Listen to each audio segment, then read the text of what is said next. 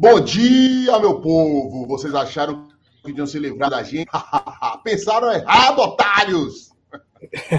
o Linha Alta está de volta em novo horário novos dias, por conta das agendas atribuladas dos nossos componentes, que fizeram com que a gente desse essa sumida. A gente definiu que reduções semanais, a gente não consegue fazer.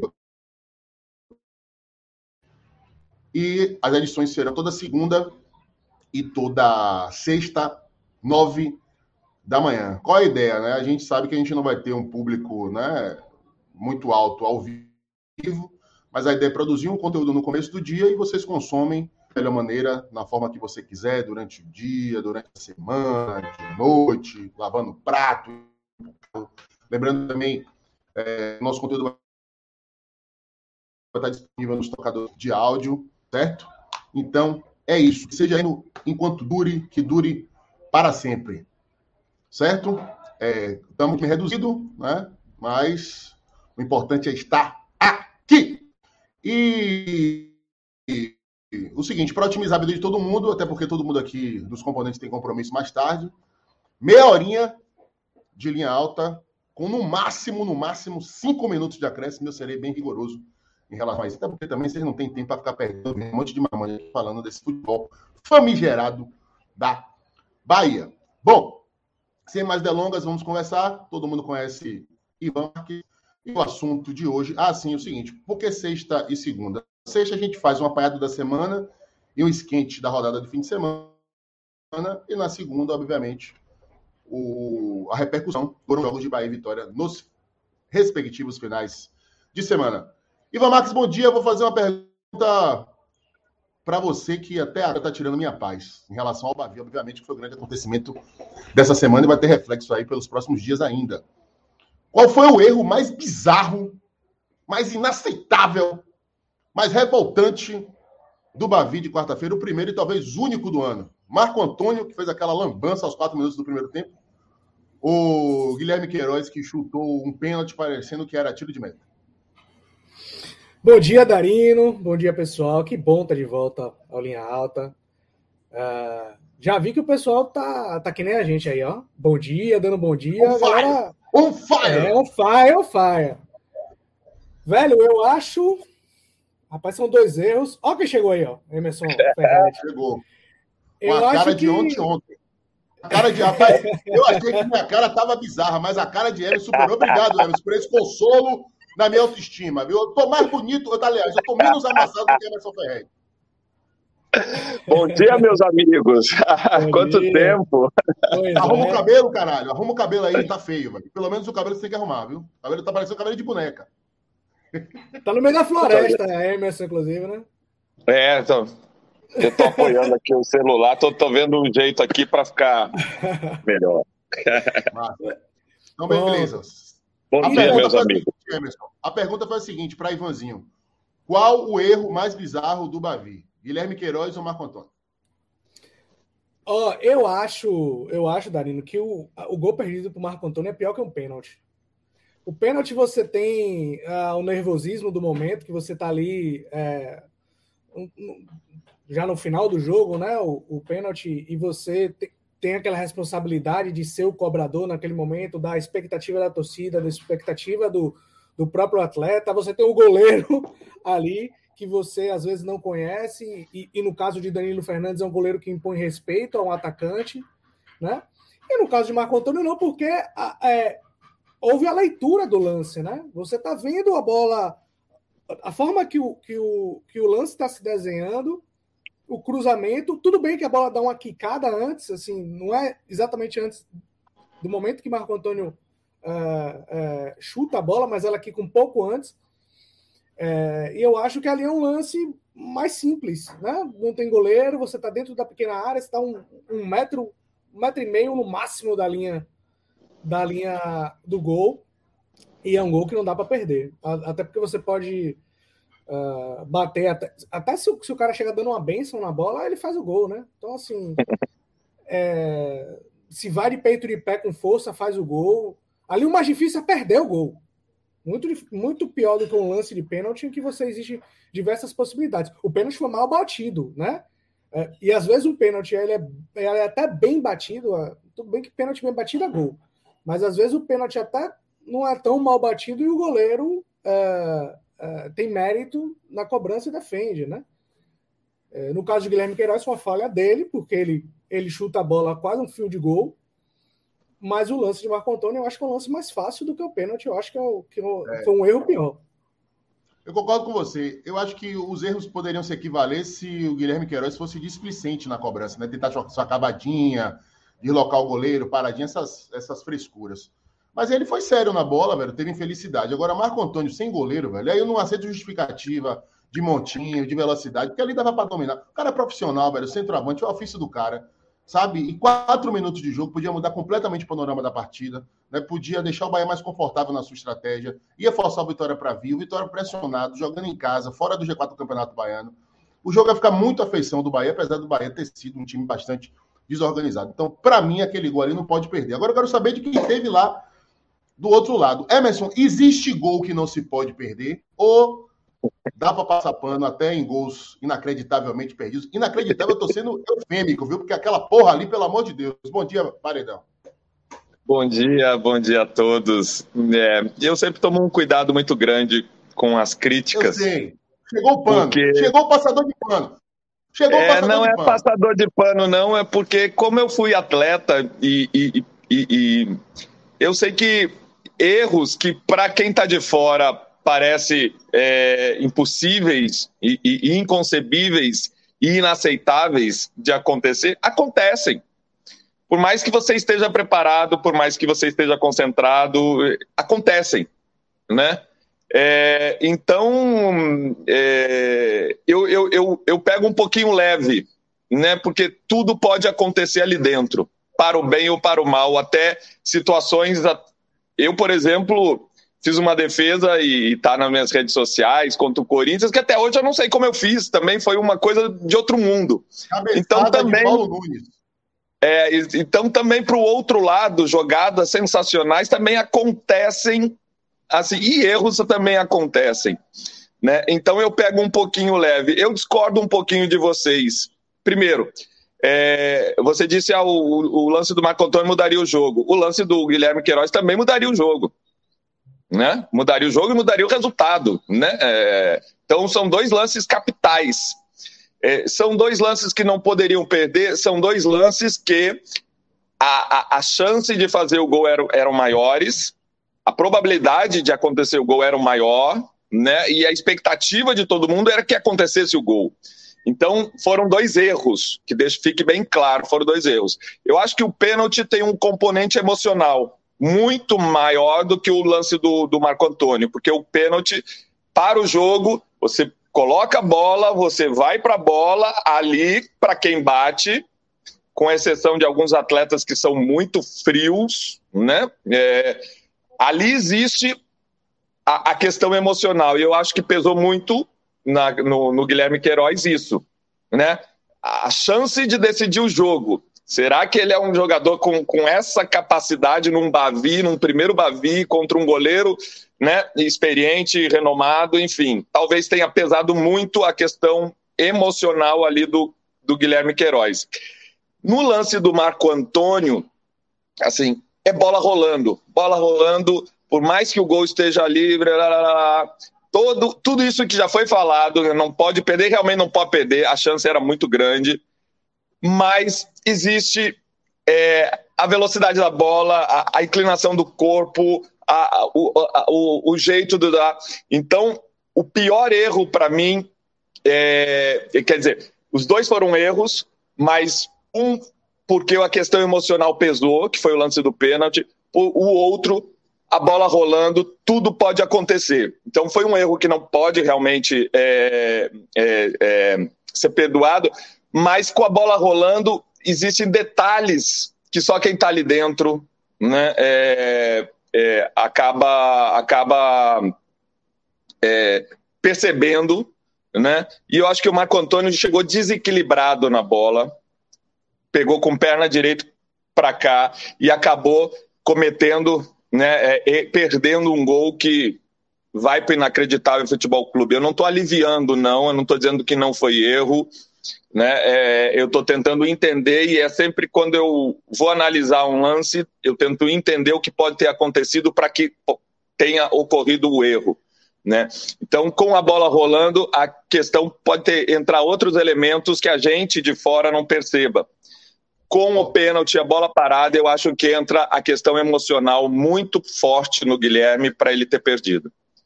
Beleza. Falou Emerson aí, viu, Ivan Dias Marques, com um atraso de 15 anos, desculpando por todos os frangos que ele tomou na carreira. é, aí, ó, é o manual de desculpa do frangueiro. Goleiros do mundo, perebas do mundo, ouçam esse guia de Emerson Ferretti para vocês terem a resposta na ponta da língua quando vocês fizerem merda, principalmente em classe. Não, mas, mas, mas assim, porque eu, eu, quero deixar bem, bem claro assim que eu não estou aliviando no sentido. Houve erro, houve erro, sim. E, e, e no futebol, o tempo todo acontecem erros. Né? Só que alguns erros são no meio de campo, um passe errado que não, não traz consequências maiores para o resultado final. Esses trouxeram, esses trouxeram, esses dois erros trouxeram. Só que eu sempre procuro entender o porquê que houve o erro. Ô, né? Emerson, Porque entenda, não aconteceu o tempo todo. E infelizmente para a Bahia, se o, se o Marco Antônio faz o gol, realmente mudaria a história do jogo, porque o, o Vitória ia ter que sair para o jogo, mais, muito mais. E para o Vitória, infelizmente, também, porque naquela altura do jogo era estaria com o jogo na mão, né? E, e assim, o, o, o Bahia sentiu o primeiro gol, quando o Vitória fez, demorou uns 7, 8 minutos para se reorganizar. repare, repare, você está aqui para isso, para mostrar o outro lado, o lado do jogador, tentar humanizar a situação. Perfeito, eu estou sacaneando aqui porque é meu papel. Ó, oh, vamos seguir aqui, que tem muita pauta. Eu, já, é, eu sei, vamos... já lhe conheço, Darino. É, vamos seguir que tem muita pauta. Ó, o que é que o, o Bavi deu de indícios táticos e técnicos para o restante da temporada para o Bahia e para o Vitória. Eu vou, por exemplo, dizer o que é que eu achei do Bahia. O Bahia tem um problema crônico no meio de campo que precisa ser resolvido. O Bahia não tem criatividade alguma. O Bahia é totalmente inconsistente também na questão da marcação no meio. E é o setor principal do time. É uma deficiência que vem desde o ano passado. E Guto Ferreira tem que rever certas certezas. Por exemplo, Patrick de primeiro volante não dá mais. Ah, saída de três é o único qualificado. Foda-se. Entendeu? Ele está muito mal na saída arranja outro tipo para sair. O Patrick, naquela posição, não dá consistência de marcação, não dá qualidade na saída. É, o Bahia, no primeiro tempo, por exemplo, ficou dependendo de Luiz é, Otávio para armar o jogo. Se fosse o Marquinhos, um Thiago Silva, jogadores que têm um passe longo, excepcionais, são zagueiros, a gente viu isso na quarta-feira, no jogo da seleção contra o Paraguai.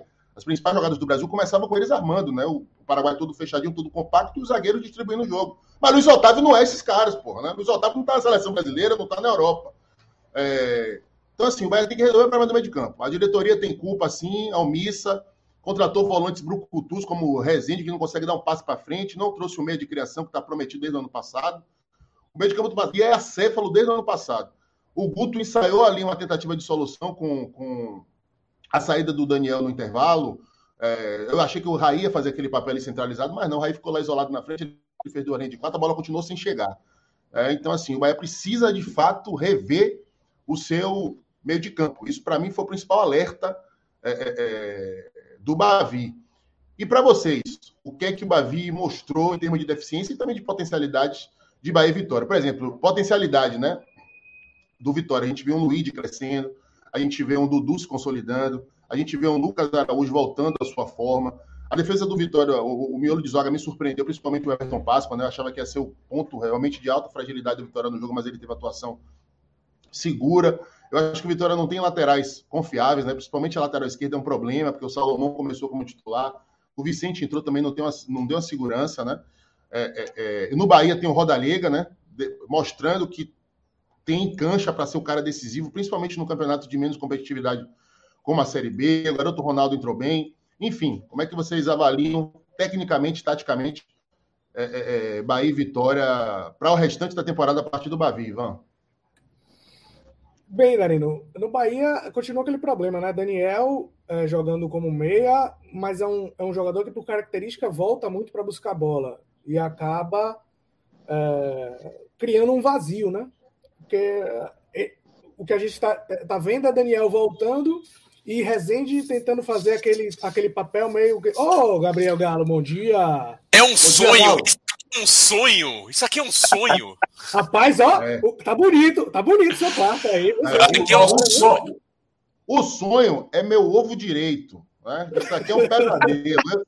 Eu, eu me apelasse para essa porta sair. Mas a roupa suja se lava em casa. Ivan continua o bala aí. E atrasado espera, viu? E atrasado espera. Então, é, Rezende meio que tentando fazer aquele papel de Tassiano, né? No, no ano passado, no, no, primeiro semestre, de ser um volante que chega mais na área, mas não tem a mesma contundência, não tem o mesmo posicionamento, e, e todas as chances que Rezende teve, tá eu vou quem, lembrar de tá Rezende. De ah, Rezende. Rezende e, e todas as chances que teve, tanto no jogo contra o Campinense quanto no Bavi, não teve a, aquela qualidade mínima de, de tentar, de, de nem acertar o gol, né? Vamos dizer assim. É, então, como você disse, o, o, Bahia tem um problema seríssimo no meio-campo é, de criação. Eu não gostei das mudanças de, de Guto, porque eu acho que piorou, inclusive, é, no segundo tempo. eu acho que o Bahia no primeiro tempo. Ele despolvou o meio de campo. Ele despolvou é, o meio de campo. O, o, o, primeiro tempo, por mais que o Bahia é, fosse mal, mas eu, eu achei que o Bahia teve, um, teve mais a bola no pé. Errou bastante, mas teve mais a bola.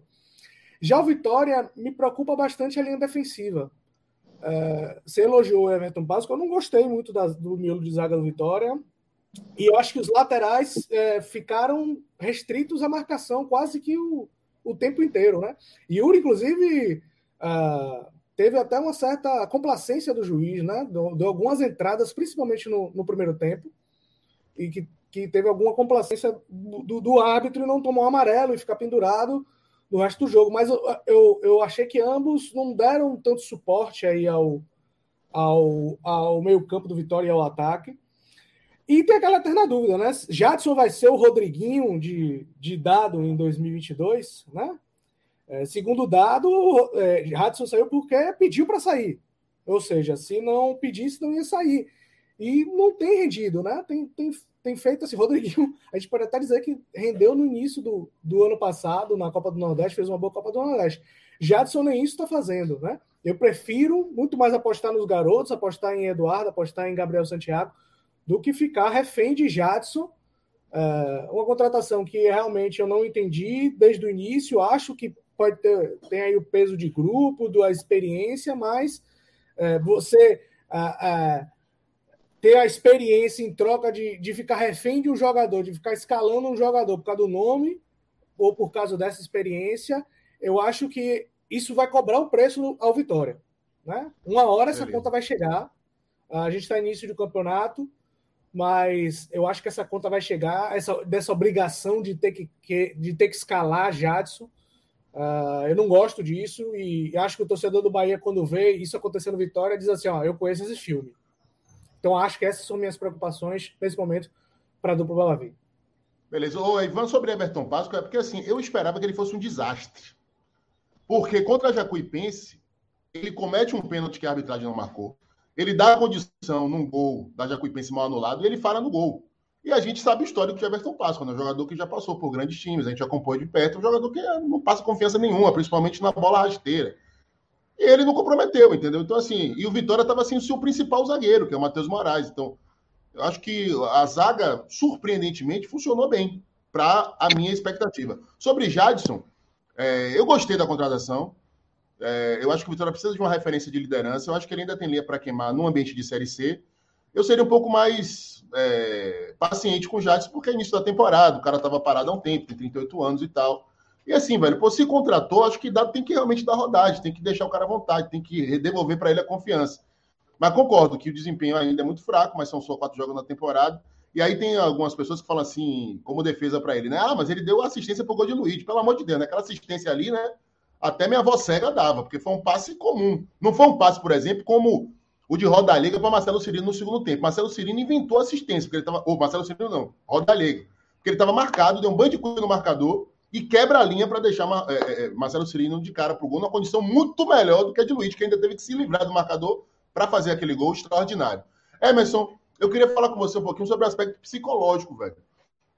Por que, que o Bahia não ganha mais Bavi, brother? O Bahia chega com um time melhor, com, mais dinheiro, né? Com todo o favoritismo do, do mundo estava em cima do Bahia, principalmente depois do que foram os resultados do fim de semana. O Bahia ganhou a Copa do Nordeste, Vitória perdeu em casa para Jacuipense.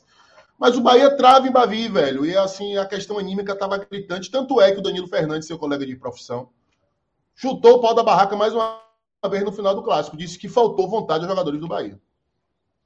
É, inclusive, é, alguns amigos né, é, se manifestaram né, nas redes sociais, enfim, também achando é, isso, né? Faltando um pouquinho, acharam que faltou um pouquinho de, de raça, de garra, de vontade no time do Bahia. É... O bundamolismo voltou, Emerson, ao Bahia? O bundamolismo? Oi? O bundamolismo que marca o é, comportamento... Se levar em consideração... Se levar em consideração que ano passado é, finalizou o ano se falando isso, né? Que era um time frio, sem muita vontade. Eu acredito que ele ainda não foi embora. Não é que voltou, ele não foi embora ainda, né? Ele permanece, né? Mas é, é, uma, é uma pergunta muito difícil de ter uma resposta o porquê que não ganha o Bavi. Na verdade, é um jogo que é, acaba motivando, independente da condição técnica dos dois times, que no, no, no caso é, é, evidente que o Bahia é uma equipe mais qualificada tecnicamente do que o Vitória. Um momento, apesar dos dois serem rebaixados, o momento de clube, né, é, é o do Bahia é muito me é, é melhor ainda, porque o Vitória vem nessa situação delicada e difícil já há alguns anos. O Bahia né, é, a, a, situação piorou nos últimos meses e aí houve o rebaixamento, porque o Bahia foi campeão do Nordeste, então esteve um, um, num primeiro momento ano passado, né, é, conseguiu um, um, um, momento de glória ano passado, né, de, de, de título, de, de, de conquista. Né? Então é, é, uma, é uma pergunta muito difícil de, de, de responder o porquê que não ganha mais. Na verdade, é, o que acontece no futebol muito é assim, quando a gente vai jogar contra uma equipe que é considerada mais forte e com mais nome, é, a gente se motiva. Né? Então, é, é, diferente a concentração, por exemplo, de eu ir jogar contra o Flamengo no Maracanã do que eu ir jogar contra a Juazeirense lá em Juazeiro. Né? Então, acredito que o Vitória, o Bavi para o Vitória, é um dos, talvez, o, o principal jogo e a chance né, de comprar aquela velha tranquilidade e confiança. E aí a motivação do, de um time como Vitória hoje, que está considerado inferior ao do Bavi, é o Bavi. E já o Bahia, já nem tanto. Talvez o Bahia concentrasse muito mais o time para jogar contra um Corinthians, um São Paulo, né? É, e não tanto quanto, como vitória. Existe isso né, entre os atletas, apesar de ser um clássico. Apesar é, de. É clássico, parceiro. É pois é, apesar de ser um clássico. É clássico, depois de um rebaixamento, todo mundo para baixo, o Bahia precisando reconstruir sua relação com a torcida. Se os caras não se motivam com isso, meu irmão, porra. Pois é.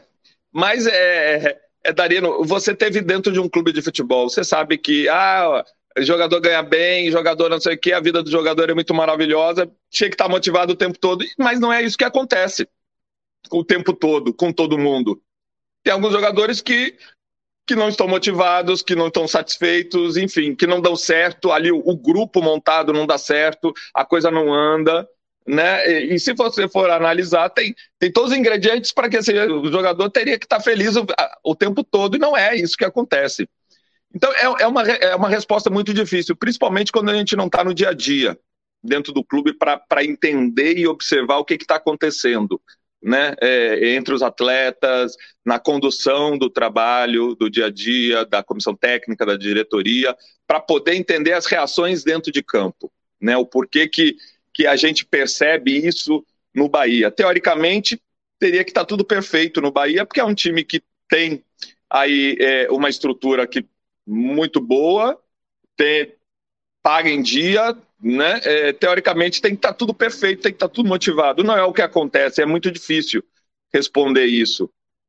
Eu acho que ficou evidente também, é, olhando o jogo, a parte técnica, o que vocês dois já falaram, evidente a necessidade de um jogador de meio de campo que jogue um pouquinho mais à frente, mais criativo, com mais qualidade, que dê um suporte ao jogador de frente, que é o Rodaega né? É, ficou faltando esse homem. O Rodaiega, no primeiro tempo, principalmente, ficou muito isolado. Ele teve que sair da área várias vezes para tentar buscar o jogo, para tentar fazer uma tabela. Ninguém chegava próximo dele para tentar construir uma jogada mais pelo, pelo meio, pelo centro, mais próximo da grande área para uma penetração.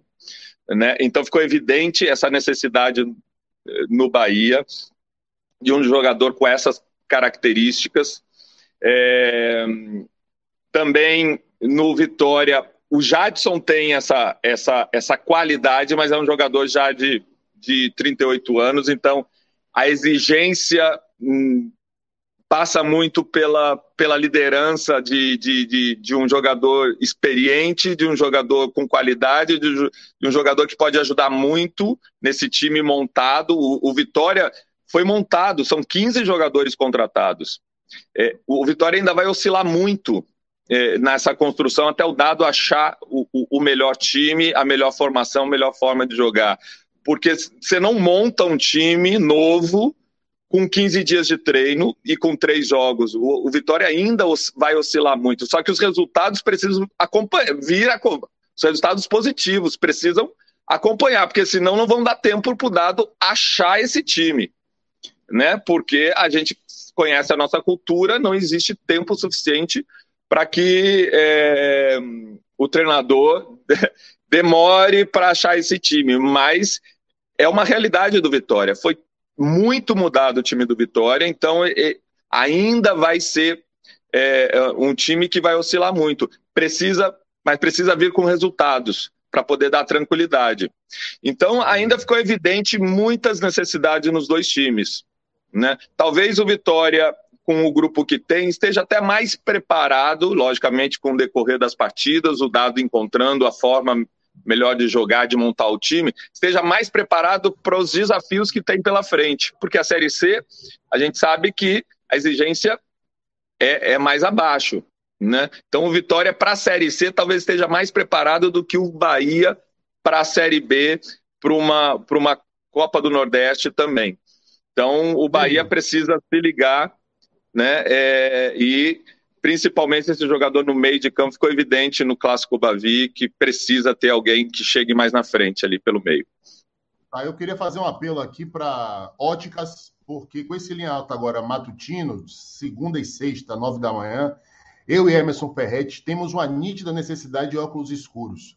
Então, por favor, óticas do Brasil, da Bahia do mundo, patrocinem linha alta. Até olhar ajudem, direitinho e ajudem a estética do ídolo Emerson Ferretti, deste humilde apresentador. Queria agradecer a todo mundo que acordou cedo, foi surpreendido por esse linha alta, surpresa versão matinê e está aqui com a gente. Não esperava tanta gente aqui. Muito obrigado. Luiz Alencar, Guilherme Santiago, Eduardo Jorge, Vladimir Costa, Júnior Leiro, Lopes Filho, Isaac Soares, Joedson Trindade e Companhia Limitada, Vinícius e Raul Paz, que foi o primeiro a chegar. Muito obrigado. Gabriel Galo, seguinte. É, várias perguntas para você. Primeiro, o Vitória lhe surpreendeu, porque a expectativa é que o Bahia fosse atropelar. Né? O Vitória, terceira divisão, como o Emerson falou aí, vários jogadores novos, confiança abalada, não conseguiu ganhar ainda no Barradão na temporada, eu tinha perdido em casa para Jacuipense, aquela coisa toda. Então, segundo, quero saber de você se o Vitória sai fortalecido desse clássico também. E terceiro, a coisa que eu mais quero ouvir de você. Deixe seu recado para Guilherme Queiroz. Faz de conta que Guilherme Queiroz está aqui na live lhe ouvindo. Bom dia, Gabriel Galo. Seja muito bem-vindo à Linha Alta Matinê. Bom dia, Darino. bom dia, Ivan. Bom dia, Emerson. Rapaz, essa... vamos com calma que essa última pergunta não pode ser respondida. Eu, tenho que, eu tenho que respirar fundo para conseguir responder isso sem apelar mas vamos lá. Primeira coisa com relação ao Vitória. Eu, eu. Olha, Darino. Surpreende de uma certa maneira a organização do Vitória, dado que, se você for pegar esse time que do Bavi, são apenas três nomes que disputaram alguma partida no segundo semestre do ano passado: Lucas Arcanjo, Eduardo e João Pedro. Né, Gabriel Santiago estava no elenco, mas ele teve a lesão dele no Bavi no ano passado, que desde então ele não joga. Então, o Vitória é um time inteiramente novo, né? 100, quase 100% novo, técnico novo, novos nomes. É uma. Surpreende o Vitória conseguir se organizar de uma maneira até para bater de frente com o Bahia. Vamos colocar mais uma vez em questão aqui a, a, a diferença, porque nos últimos anos o Vitória era o time de Série B, o Bahia era o time de Série A, e ainda assim o Vitória no Bavi conseguiu equalizar um pouco mais as forças. Você tinha comentado, feito a pergunta aqui para Emerson, de que do Bunda Mourinho, eu acho que o Vitória consegue levar para o Bavi um ímpeto que a gente não vê tanto em outras partidas, né? Se eu pegar o que foi o Vitória da Juazeirense, o Vitória até mesmo na, da, dos três pontos obtidos contra o Barcelona e o Vitória contra o Jacuipense, é uma postura completamente diferente no Bavi. Acho que o clássico dá uma nova, um novo ânimo, um novo gás ali pensando daqui para frente, ainda é muito pouco, Darino. São apenas quatro partidas, ainda é muito cedo para se avaliar. Agora, conseguir estruturar uma equipe tão nova, oito nomes novos, né, sendo titulares, a, a, a, é uma é uma é um indício de que Dado vem conseguindo dar alguma qualificação tática para essa equipe de uma maneira muito rápida. Existem duas peças especialmente que dificultam muito esse trabalho. A primeira, Ivan já comentou aqui, que é Jadson. Jadson, ele, a presença de Jadson ali no meio de campo atrapalha muito o espaço ocupado por Eduardo e principalmente desloca Gabriel Santiago para uma posição de campo na qual ele não consegue render em absoluto, que é lá isolado na ponta direita. O Vitória precisa entender um pouquinho qual que é o seu esquema tático. Ele reforça, né? Traz de volta o 4-3-3 que já tinha sido colocado em outros momentos, mas que já não tinha funcionado antes e jogar Gabriel Santiago, assim como o Soares já foi essa peça, você deslocar algum meio de campo para ficar na ponta direita, você sobrecarrega Luigi. Vitória também tem uma questão de entendimento tático aí a ser feita. Ah, eu acho que daqui para frente o trabalho de dado precisa ser pautado em cima disso. Como é que vai ser trabalhada a solução tática, especialmente colocando o Jadson para jogar? Porque, olha, gente, Jadson está muito acima do peso. Jadson está visivelmente fora de forma. E a gente já acompanhou, né, no começo do ano passado, como você trazer um jogador assim tão fora de forma e ter que colocar para jogar porque o nome é forte não é uma não é uma gestão de elenco assim muito sábia. Vamos ver como que dado vai colocar. E olha, falando do, do Guilherme Queiroz, vamos lá. O, o, o, no primeiro jogo da temporada contra Juazeirense, a gente já percebeu ali, Darino, por mais que tenha havido o lance do gol, um belo gol, Uh, já percebia que não havia muita intimidade entre o tal do Guilherme Queiroz e esse negócio chamado bola de futebol. Realmente percebia-se ali que era uma relação bastante conflituosa, não é amistosa, é uma relação tóxica, Ivan Dias Marques, entre a bola e Guilherme Queiroz. E isso só vai se mostrando assim. Teve o gol, teve o gol, mas a, aquele cenário, aquele primeiro momento ali, vamos lembrar de Sotero Monteiro falando assim que jogador bom a gente conhece no Arriá da Mala, né, Darino? A gente já percebia ali naquela primeira matada de bola estranha de Guilherme Queiroz e que realmente ele e a bola não são muito amigos. Isso continua assim. Agora, meu brother, eu lembro, eu, eu, eu Darino, falando assim de, de lances capitais em Bavi, eu lembro de Walter Bow, Walter Bow, Aquele, aquele eu falo que é um dos piores camisas novas a passarem pelo Vitória, que no primeiro lance, da, Ivan vai lembrar muito bem, na estreia de Walter Bo, primeiro lance, sete minutos de jogo no Bavi, no Bardão, ele perde um gol cara a cara com o goleiro e fala, meu amigo, jogador que perde esse tipo de gol em Bavi não se cria. Assim como o goleiro que toma gol de bola fácil em Bavi também não se cria. Vamos lembrar de Elias em 2018, naquele Bavi do 4x1 na Fonte Nova, na estreia de Gilberto. Difícil imaginar que Guilherme Queiroz vai ter alguma, alguma continuidade, porque falta qualidade técnica e falta qualidade técnica mesmo para uma Série C. E um pênalti como aquele, porque Darino não foi por pouco, não, viu? Foi um, foi um tiro de meta cobrado por Guilherme Queiroz. E, meu amigo, você fazer ter aquele tipo de postura, aquele tipo de situação num Bavi para vencer dentro de casa dado todo o cenário, Vitória recém-rebaixado, o camarada me faz um negócio daquele, ele fala, meu amiguinho, pegue suas malas, meu brother, e se pique, porque, olha, aquele tipo de postura, Darino, por mais que você fale, a Jadson já não estava mais em campo, Eduardo já não estava mais em campo, já não tinha os dois principais batedores de pênalti, não se cobra pênalti daquela maneira, que não foi errar por pouco, não. Foi um tiro de meta. E prejudicou. A bola caiu na arquibancada. Tem um vídeo, Emerson, no pessoal na é, arquibancada se desviando da bola. Porque, pelo amor de Deus, não, A bola caiu na torre de transmissão da TV Record Itapuã. Quinta-feira de manhã ela estava lá. Agora, o Galo, é o seguinte, sobre Walter Bol, né? além de não ter feito o gol e ter deixado aí essa lembrança nefasta na sua memória, o legado dele é o Vitória não poder contratar até hoje, né? Porque a dívida ainda tem isso. Assim, lá, que não está resolvida é por causa do Walter Bol. E agora, sobre o Guilherme Queiroz, sinceramente, eu acho que o torcedor do Vitória está reclamando de barriga cheia.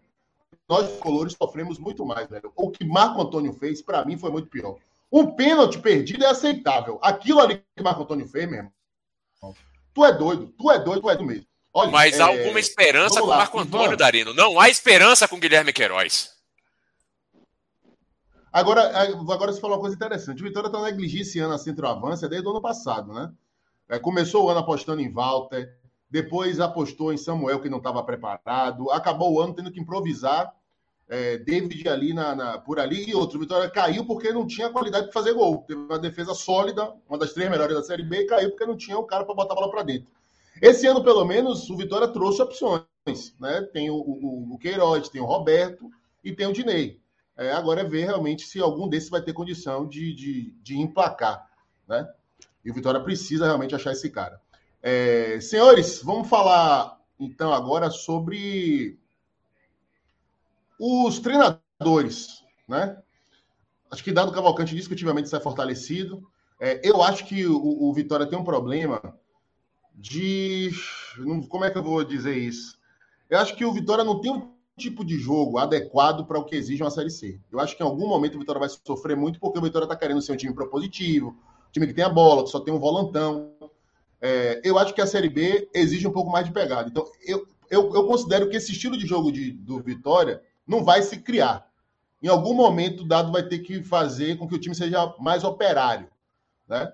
É... E sobre Guto Ferreira, eu já falei aqui, não sei se falei aqui, mas na rádio já falei, eu não teria renovado com o Guto Ferreira para a virada da temporada.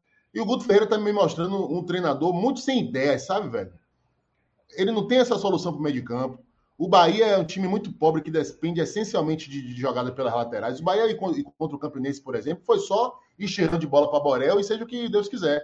Né? E conseguiu achar seus gols realmente porque o time do Campinense é horrível. É...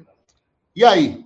Guto Ferreira já está na corda bamba, Ivan Dias Marques, ou tem crédito? Eu, para mim, não tem crédito nenhum. Eu fui o treinador do rebaixamento. Na corda bamba, eu acho que ele não está, não. Até porque Guto, nesse, nesse ano, ele está com a chave da, da diretoria de futebol também, né? Então, assim, ele não é apenas um treinador ali dentro do Bahia. Ele é um escudo. Né? Ele é um escudo para a diretoria. Porque é quem está contratando, vamos dizer assim, é quem está gerenciando.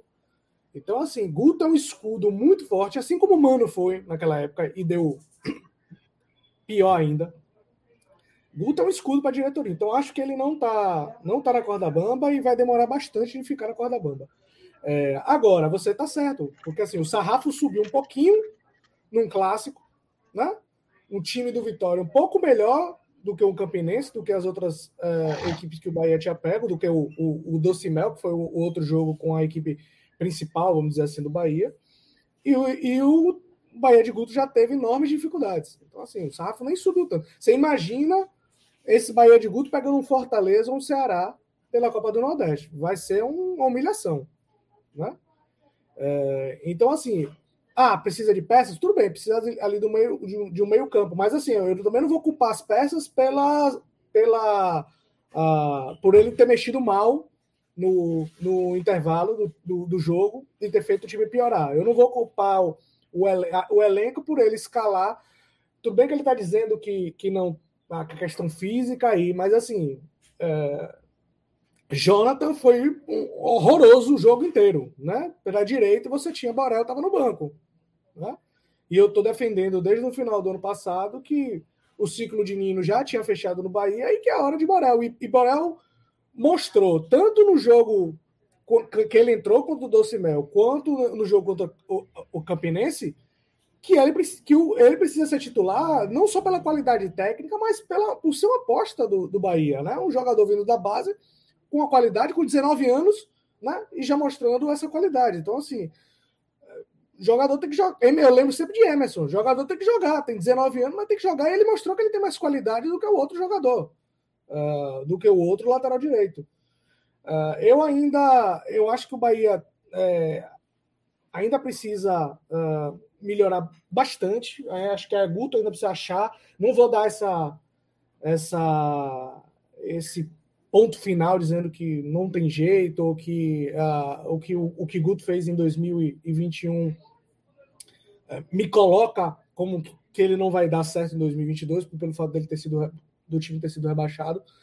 Mas uh, acho que o Bahia já poderia estar um nível um pouquinho melhor do que está nesse momento. Já o Vitória é como concorda aí o que você falou, né? Que Emerson já colocou, que Galo já colocou, um time totalmente novo.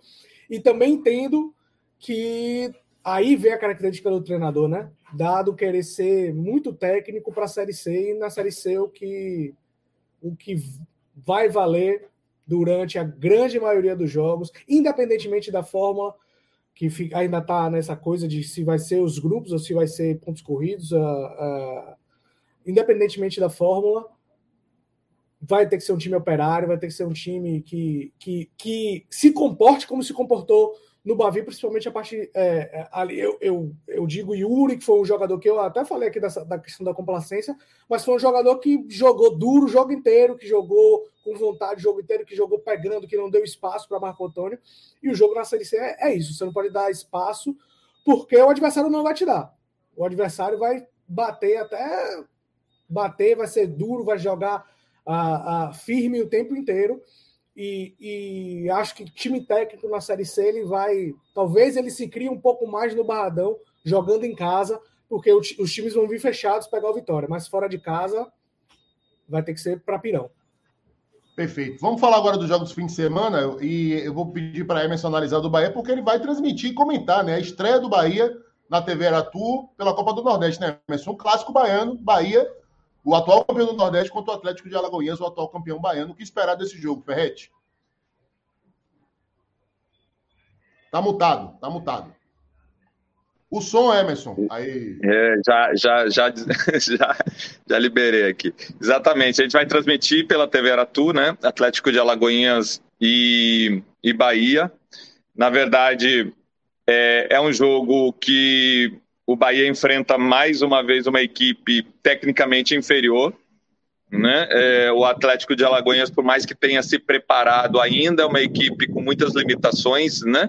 financeiras e técnicas para poder bater de frente numa Copa do Nordeste, para poder buscar algo mais. Então, o Bahia é favorito, apesar de todas as dificuldades que a gente tem e está comentando aqui sobre ainda esse início de Bahia que não convence.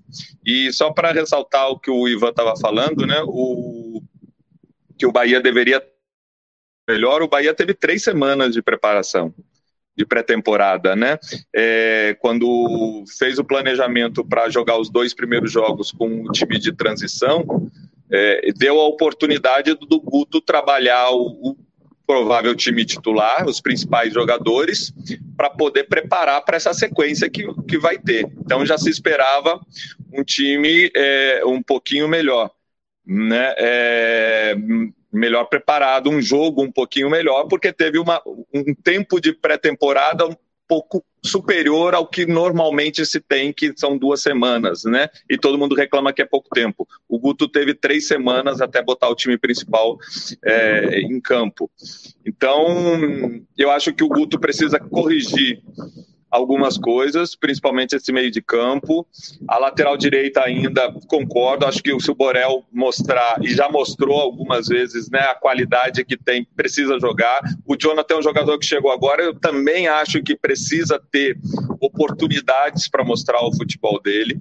Né? No primeiro jogo contra o Docimel ele foi muito bem, é, mas vamos levar em consideração a fragilidade do adversário, mas ele foi muito bem na, na, na estreia e eu acho que deve sim é, ter esse, esse, teste. E se o Borel mostrar que tem condição de ser titular, tem que botar, independente da idade, né? Se é bom, tem que jogar. Eu sempre falo isso, né? E mais o Jonathan também não podemos avaliar por, por conta de um ou dois jogos apenas, né? Eu acho que ele poderia ter ido uma presença ofensiva, principalmente no Bavi, muito maior. Né? É, o primeiro jogo contra o Dacimel criou-se uma expectativa né, de, um, de, um, de um lateral ofensivo, mas foi muito mais pela, pela fragilidade do adversário. É, o, a defesa também mostra ainda que ele tem dúvidas entre o Gustavo Henrique e o Ignácio, né, ainda está fazendo testes. Eu acho tudo isso até certo ponto normal esse, essa, essa, esses testes, essas avaliações nos primeiros jogos, ainda está buscando um melhor jogo, né? mas o que fica evidente mesmo é o meio de campo não funcionar, porque quando não funciona, você não abastece o seus, seu ataque. Né? E é, o Bahia vai encontrar sábado, no jogo de amanhã, contra o Atlético de Alagoinhas, dificuldade em relação a campo, né? O campo lá de Alagoinhas a gente conhece, sabe que não é do, dos melhores, então vai ser um jogo complicado, mas o Atlético de Alagoinhas perdeu força nos dois últimos jogos, apesar de ter sido cancelado o jogo de quarta-feira, né, contra o CRB.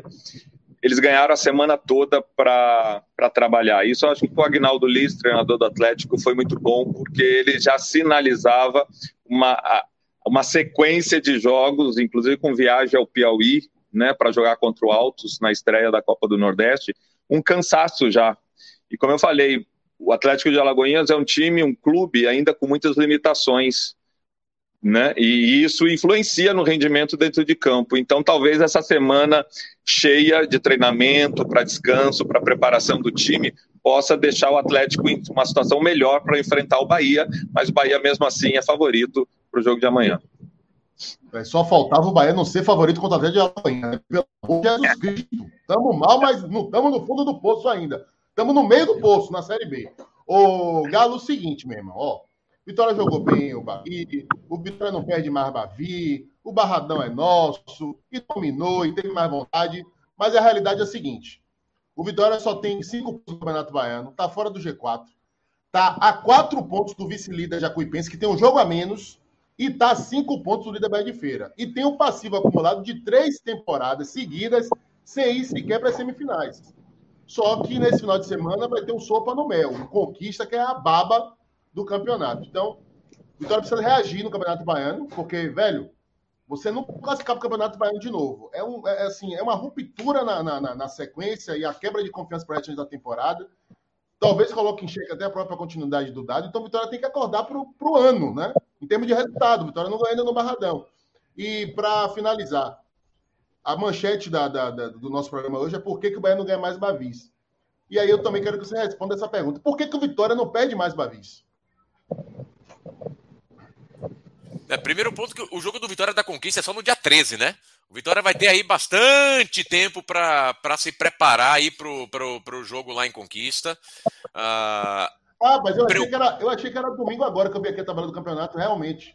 Na sequência, é, só, é, é verdade. Então... Conquista joga contra o Docimel no final de semana. É, Isso, é, mas é assim, mas aí, mas vamos lá. Então, reformulando a pergunta. Vai aumentar ainda mais a pressão do Vitória, porque a tendência é distanciamento, né? É, o, a, minha, a minha grande questão com todo esse começo da Arena, você tocou num ponto que eu acho fundamental nessa história, que é o seguinte: por mais bem organizado que o Vitória esteja agora com dado, ah, isso se vê, se viu bem no Bavi. E a gente já falou isso do trabalho de Rodrigo antes, né? O Vitória é um time que não tem conseguido os resultados para justificar toda essa história. Porque olha só, eu já estou vendo muita gente falando, Darino, ah, começou com a Covid. Verdade, o primeiro jogo foi com a Covid. O Vitória tinha acabado de voltar de um surto de Covid no elenco. Ah, mas Matheus Moraes foi expulso no começo do jogo. Ah, mas é um Bavi, Darino, a gente está repetindo toda aquela ah, mas, história mas dos outros ganhado, anos. Mas podia ter ganhado o Bavi e perder o pênalti, né? É, é, é, assim como o Marco Antônio poderia ter feito o gol e ganhado o Bavi. Então vamos lá, não vamos ficar falando de si aqui nessa história toda, porque isso não leva absolutamente a lugar nenhum. O fato é, o Vitória mais uma vez não tem conseguido os resultados. Me preocupa esse ponto, principalmente porque, Darino, foram quatro jogos do Vitória até o momento nesse Campeonato Baiano, foram três jogos no Barradão. O Vitória só conseguiu dois pontos em, em três partidas disputadas no Barradão.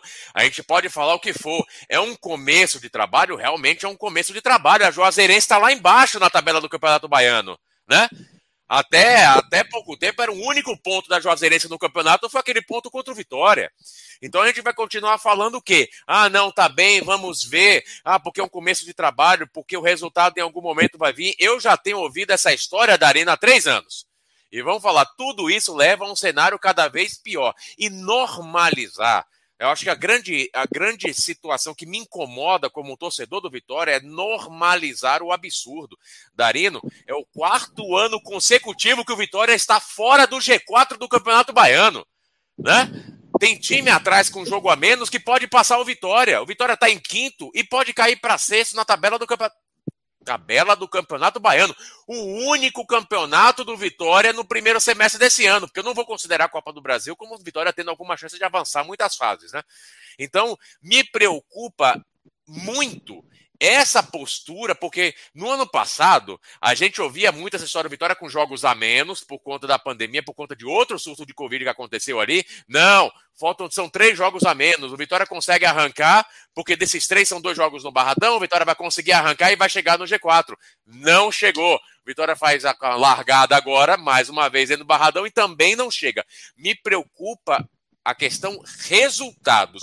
E a gente sabe muito bem o quanto isso pode dificultar o trabalho de Dado Cavalcante, assim como isso dificultou o trabalho de Rodrigo, né? No ano passado. Rodrigo foi o melhor técnico do Vitória no passado, e aqui no Linha Alta eu comentei que eu entendia o motivo da demissão, que o Vitória era um time bem organizado, mas não conseguia alcançar os resultados dentro da gestão de Rodrigo. Só que aí vieram nomes a partir dali que realmente eram inexplicáveis. Mas eu vejo isso se repetir em 2022. Vitória precisa começar a pensar muito em questão de resultado, porque está faltando chegar a resultado. Você fazer três jogos no Barradão pelo Campeonato Baiano e conseguir dois pontos é do ponto de vista de torcedor. Aqui falando, obviamente, muito coração de torcedor, mas é inaceitável o Vitória começar uma disputa de Campeonato Baiano, Darino, sem achar que vai ganhar da Jazueirense e da Jacuipense dentro de casa, pô né? Vamos lá, vai, vai, criar, vai ficar falando de Covid, vai ficar falando de expulsão, é, vai ficar falando. Dá, vai criar, cria o argumento que for. É inaceitável o Vitória não jogar dentro de casa para ganhar três pontos no Campeonato Baiano. Todo esse cenário é, para mim, inaceitável. Então. E por que não? E por que não pede mais, Babi? Eu acho que aí tem umas outras. Eu tenho dois pontos aqui que eu vou, que eu vou trazer. Primeiro, eu acho que. Eu, eu entendo que um clássico tende a equalizar um pouco as forças, diminui as distâncias ba bastante um clássico. Porque Pô, mas pressão... todo ano, todo clássico, eu não aguento mais isso. Puta que é, pariu, velho. Calma, calma. Eu acho que aí, aí são dois aspectos, né, Darino? O que sobe e o que desce. É, o que sobe e o que desce. Tem um que sobe. Eu acho que o Vitória ele diminui um pouco essa distância é, tem, há uma distância técnica mais do que evidente né, entre, entre as duas equipes. Agora, a postura do Vitória, eu já. Assim, a postura do Vitória nesse Bavi foi diferente da postura do Vitória nos outros jogos. Assim como a postura do Vitória nos outros Bravis foi muito diferente da postura do Vitória nos outros jogos naquela época, né? Então, eu acho que o Vitória entra com um gás a mais. E segundo, a gente já viu isso N vezes acontecendo. O Bahia entra com uma percepção que vem da diretoria, vem da torcida e, e, e cai no elenco que é achar que o jogo tá ganho antes de começar. Não, o Vitória tá, na, tá, tá uma série a menos, não, o Vitória tem, tá sem dinheiro, ah, a torcida tá, né, tá, tá num desassossego com o time e tudo mais, e o Bahia entra um pouco achando que vai conseguir ganhar, sem se preparar muito. Eu lembro bastante do Bavi do ano passado, né? Eu fiz uma live com, com, com o Ivan Marques depois daquele jogo, que o, o Bahia estava tão penso para o lado direito com o Rossi, o Vitória se organizou tão bem para marcar aquilo, que o Vitória tinha condição de equalizar o jogo anulando uma jogada ofensiva do Bahia. Né? Isso mostra também que o Bahia não se preparou tanto além daquilo que ele já vinha oferecendo naquele momento. Então eu entendo que o Bahia falta ao Bahia dar um pouco mais, Darino, de peso que um Bavi tem. Porque se o Bavi tem um peso de colocar alguém, um centroavante que não faz gol, que perde pênalti, o goleiro que toma frango para fora do clube, essa percepção o Bahia precisa internalizar também. Né? De que Bavi é para ganhar, de que clássico é para se vencer. E essa postura, infelizmente, a gente não consegue ver no Bahia. Eu falo infelizmente porque o clássico, de uma maneira geral, se você for pegar alguns momentos desse Bavi, você falou foi um jogo feio, e em alguns momentos foi um jogo realmente bastante complicado de se assistir. Porque não, não havia o ímpeto do Bahia, não havia a qualidade do Vitória, apesar de uma transição, né, de uma virada de jogo sempre muito bem executada por, por Eduardo, por, a gente sabe da qualidade técnica dele, Agora, foi um jogo em alguns momentos bastante complicado de se acompanhar. Eu acho que falta para o Bahia a fome de vencer um pouco mais, viu, Darino? De achar que um Bavi porque pode falar o que for, o Vitória está numa divisão abaixo, o Vitória não chega nas semifinais de Campeonato não, Baiano, agora não se pode relevar a, a, a, a, importância cultural e histórica do Bavi para o futebol da Bahia e para o futebol de Salvador. O clássico é extremamente importante. Tá faltando e Bahia. E pro torcedor, Galo. E pro torcedor. torcedor. Porque é, é, isso, Ivan. Tem torcedor também nessa história que fica, ah, não, mas agora Bavi não importa tanto, né? Né? Se fazendo, dando uma de João sem braço aí, como se essa coisa não importasse, mas claro que importa, claro que é fundamental. Então falta ao Bahia essa fome, Darino. Essa fome que o Vitória tem de olhar para um rival que está alguns degraus acima e falar, não, eu vou tentar encurtar essa distância o Bahia está achando que essa distância já é dada e vai continuar desde sempre. Então, perfeita vamos lá. leitura e, e perfeita leitura reforça aquela nossa tese de um ambiente permissivo, de um ambiente insosso, onde todo mundo passa pano e mão na cabeça. Por isso que eu disse na rádio e repito aqui agora. Marco Antônio tem que sentir a porra do gol perdido. Ele não pode ser só acolhido, não. Ele tem que ser cobrado, velho. Ele fez uma grande Série B. Ele chegou agora com status de protagonista. Então não pode ser normal. Claro que eu não, não quero que o nego fique botando o dedo na cara do cara, ameaça e tudo mais. Não. Mas lá dentro do, do, do, do CT do Bahia, ele tem que ser enquadrado. Entendeu? Beleza, galera. Eu prometi 30 minutos com 10 de acréscimo, já são 26 de acréscimo, porque realmente eu não esperava que os nossos convidados ilustres, viu, Ivan Marques? Gabriel Galo e Emerson Ferretti fossem das caras. Mas que bom, conseguimos fazer o primeiro em alta matinê. Time completo e unido. É. E a gente volta segunda-feira, nove da manhã. Lembrando que agora o Linha Alta é toda segunda e toda sexta, de nove às dez da manhã. Beijo, obrigado a todos. Tamo junto. Valeu.